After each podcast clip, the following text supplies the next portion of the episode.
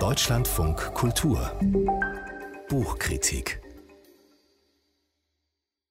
und da gehen wir heute mal in den Zirkus mit einem Kinderbuch, das schon viele Jahre auf dem Buckel hat, jetzt aber neu illustriert wieder herauskommt. Der Clown sagte Nein, heißt das Buch von Mischa Damian und Torben Kuhlmann. Und unsere Kritikerin ist Silvia Schwab im Studio. Hallo. Guten Morgen. Es ist ein Jubiläum, das nun mit diesem Clown gefeiert wird. Was denn für eins? Ja, das ist das Jubiläum des Zürcher Nord-Süd-Verlags. Der wird nämlich in diesem Jahr 60 Jahre alt und der ist ja sehr bekannt für seine wirklich sehr, sehr schönen Kinderbücher und Bilderbücher. Bücher. Und das Besondere an diesem Buch, Der Clown sagte Nein, ist nun, dass es das erste Buch war, das 1961 im Verlag damals erschienen ist. Geschrieben hat es der damalige Verleger Mischa Damian, beziehungsweise das ist sein Pseudonym. Und illustriert wurde es von einem avantgardistischen Glasmaler namens Gian Casti. Und zum 25. Jubiläum des Verlags 1986 wurde es dann neu erzählt und neu illustriert. 2001 erschien dann sogar eine dritte Ausgabe und dies ist jetzt die vierte Ausgabe mit den wunderbaren Bildern des ebenso wunderbaren, wie ich finde, ähm, Bilderbuchmachers aus Hamburg von Tauben Kuhlmann. Mhm.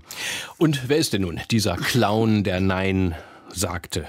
Das ist Petronius, der lustigste Clown der Welt, wie es in dem Buch heißt. Der macht aber etwas, was überhaupt nicht lustig ist. Also die Kinder kennen das eigentlich so nicht. Er weigert sich nämlich eines Tages völlig unerwartet, seine Clownsnummer vorzuführen. Und das Publikum hält das natürlich erstmal für einen Teil seines Programms und klatscht und ist ganz begeistert. Nur der Zirkusdirektor ist sehr empört. Doch daraufhin weigert sich dann auch der Esel, der Hund, das Pony, die Giraffe und der Löwe weiter mitzumachen. Denn das ist die Begründung. Sie alle fühlen sich in diesem Zirkus schon lange nicht mehr richtig geachtet. Sie fühlen sich verbogen und irgendwie nicht mehr wohl mit ihren Nummern. Alle sechs wollen endlich ihre wahren Stärken zeigen und da gründen sie dann einen eigenen Zirkus nach einigen Abenteuern.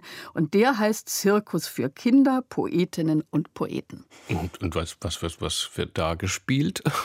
Da wird ge gespielt und, das hatte ich jetzt gerade vergessen zu sagen, ähm, der Clown will nämlich gar nicht mehr spielen. Der Clown will will Geschichten erzählen. Aber was er dann erzählt, das erfahren wir nicht. Vielleicht erzählt er die Geschichte vom Clown, der Nein sagte.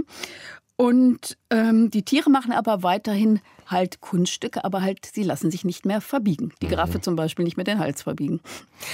Ja, na, als Kind habe ich Zirkus ja geliebt. Also das war das Tollste, wenn in unserem Dorf auf dem Kirmesplatz ein Zirkuszelt aufgebaut wurde. Natürlich wollte ich dann die Kunststücke sehen und die Löwen durch brennende Reifen und Akrobaten am Trapez. Ja, und klar, die Clowns. Aber also ich glaube, ich wäre bitter enttäuscht gewesen, wenn, wenn der dann sich hingesetzt hätte und sagt, ich erzähle euch jetzt eine Geschichte. Ja, geht's noch?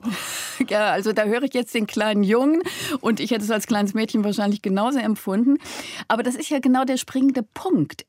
Also in Wirklichkeit würde natürlich jedes Kind es echt blöd finden, wenn der Zirkusclown nicht mehr mitmacht. Da wären sie nur alle enttäuscht. Aber hier haben wir es ja eben mit einem Buch zu tun, ja? Und Literatur funktioniert eben ganz anders. Und da finden Kinder, also die kleinen Leserinnen und Leser, das total spannend und lustig, wenn mal was Überraschendes passiert. Das, was eigentlich nie passiert. Das ist ja gerade eigentlich das Allerlustigste im Kinderbuch.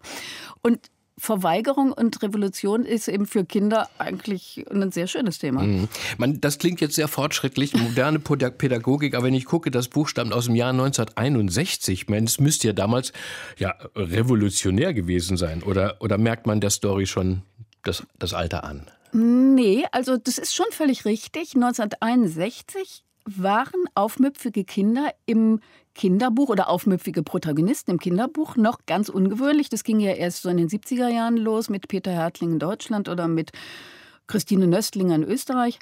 Aber gerade darum überzeugt es eben heute noch und wirkt überhaupt nicht altbacken. Es ist halt diese alte und immer wieder neue Geschichte von den Träumen, die Wirklichkeit werden, von dem Glück, sein eigenes Ding zu machen. Und ich glaube auch, dass der Autor ähm, der wurde 1914 in Skopje geboren, geriet in deutsche Gefangenschaft im Krieg, musste emigrieren nach in die USA, kam zurück. Der hat also seine ganzen Lebenskrisen und auch seinen Mut eben nochmal neu mhm. als Verleger anzufangen, hier so ein bisschen auch gespiegelt. Jetzt haben Sie uns äh, vorhin auch schon äh, kurz den Torben Kuhlmann ein bisschen gezeichnet, äh, äh Silvia Schwab, also der neue Illustrator, dass der so toll sei. Äh, wie hat er denn diese alte Geschichte nun neu gezeichnet? Also ich glaube, dass die Frische dieser alten Geschichte natürlich auch ein Stück mit diesen neuen Bildern von Torben Kuhlmann zusammenhängt. Das sind Aquarelle, wie häufig bei ihm. Vielleicht kennen viele seine ganz berühmten Bilderbücher über die Mäuse Einstein oder Armstrong oder Edison. Also das sind wunderbare große Bilderbücher, die sehr erfolgreich waren in den letzten Jahren. Ähm, wir haben hier oft eine ganz ungewöhnliche Perspektive. Also wir sehen zum Beispiel diese sechs Tiere von unten ganz stark in der Unterperspektive. Die türmen sich sozusagen vor uns auf, wie so die Bremer Stadtmusikanten das auch gemacht haben. Oder wir schauen, was auch lustig ist, mit dem Clown ins Publikum. Wir schauen natürlich auch mal vom Publikum auf die Bühne, aber der umgekehrte Blick ist ja viel interessanter, wenn der Clown ins Publikum guckt und sieht, wie reagieren die eigentlich, wenn ich jetzt Nein sage. Also diese sehr überraschenden Ideen, die machen diese mutmachende Geschichte, die ja eben eigentlich eine alte Geschichte ist, die lassen die überhaupt nicht alt aussehen. Die wirken und machen aus dieser wieder ein ganz schönes neues Buch. Der Clown sagte nein. Von Mischa Damian und Torben Kuhlmann, jetzt neu im Zürcher Nord-Süd-Verlag mit 40 Seiten für 15 Euro. Silvia Schwab hat uns den Band vorgestellt. Besten Dank dafür. Ihre Besprechung, die steht wie immer zum Nachlesen online mit allen bibliografischen Angaben auch unter www.deutschlandfunkkultur.de.